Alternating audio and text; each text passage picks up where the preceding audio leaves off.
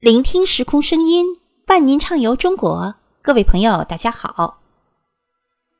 阆中古城位于四川盆地的东北边缘，嘉陵江的中游。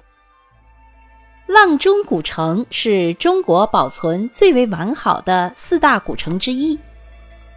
中国保存最为完好的四大古城，能说出来吗？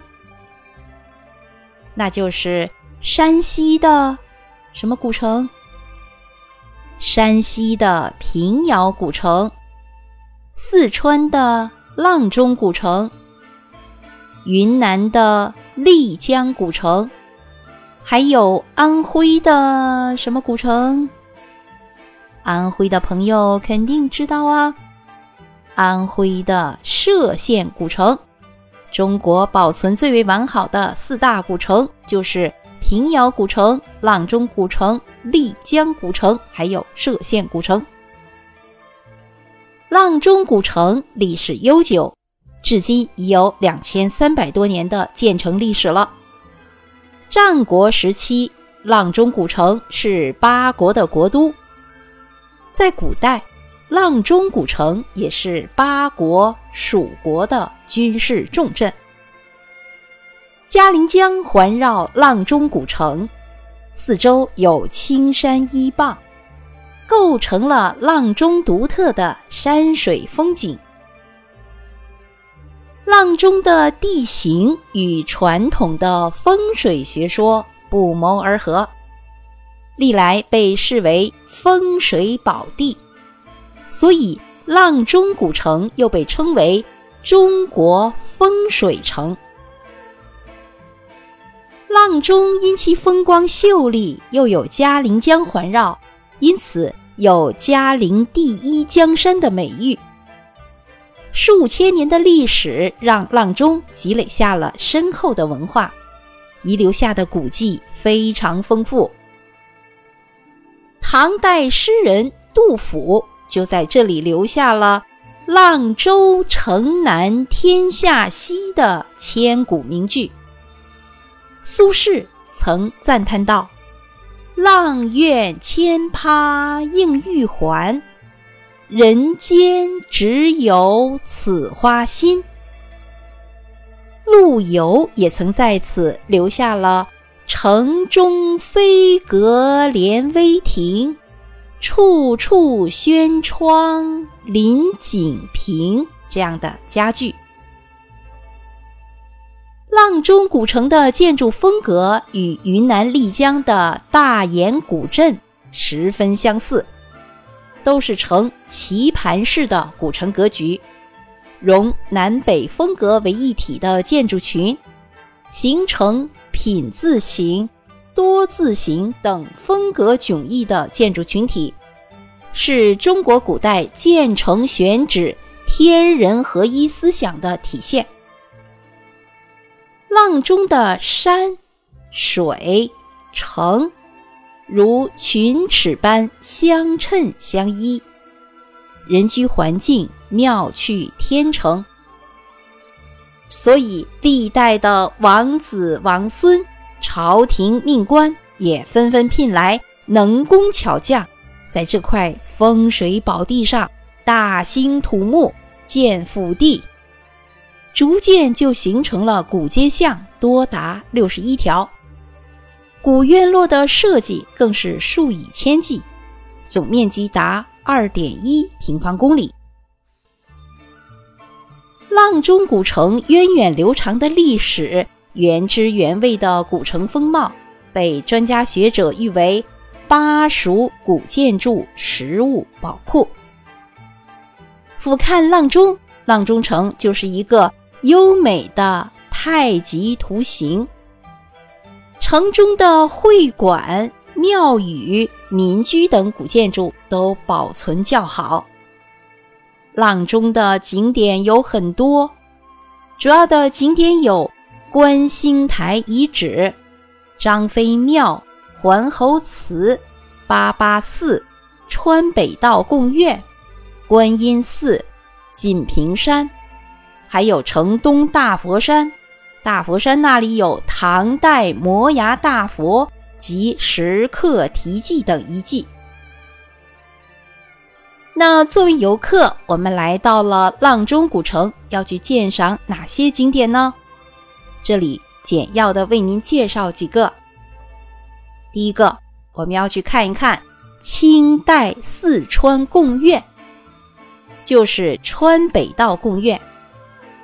这个贡院是清代的科举考场，就是科举考试的考场。原有山门、廊道、考房、大殿、二殿、后殿以及考生居住的宿舍等建筑。现在仅存卷棚式的廊道，长五十多米，两旁的木栏上有飞仙椅。左右两排的考室相互分隔开来，墙面有雕花的装饰。清代考棚就是川北道贡院的俗称。科举制度是封建王朝选拔文武官员后备人才的一种制度。清朝初年，阆中代行四川临时省会十七年。在这里共举行乡试四科。第二个我们要去的景点是锦屏山风景区。锦屏山风景区位于阆中古城的南郊，因花木错杂似锦，两峰连列如屏，所以人们称之为锦屏山。锦屏山海拔四百八十米。唐代的绘画大师吴道子曾以锦屏山为轴心，描绘了三百里的嘉陵江。这幅画就是《嘉陵江山图》。锦屏山东有状元山，西有马家山，北有牛家山。众山相连，形成阆中古城的天然屏障。第三个景点我们要去的就是汉桓侯祠。汉桓侯祠就是张飞庙。张飞大家都不陌生，可以说是三国时蜀国的五虎上将之一吧。刘备攻取四川之后。张飞曾任巴西太守，在阆中镇守了七年。公元二百二十一年，张飞被其属下张达、范强给暗害了，死了之后视为桓侯，葬在阆中。桓侯祠屡遭战火的毁坏。但历代都进行了维修重建。到了明代，张飞的墓冢四周的围墙高达八米。在清代也进行了多次的修葺。如今的桓侯祠是典型的明清时期的四合庭院式古建筑群，建筑群整体布局合理，规模宏大，建造精美，是阆中古城中。著名的景点之一，在阆中古城还有许多红色旅游景点。阆中古城在第二次国内革命战争时期是川陕苏区的重要组成部分。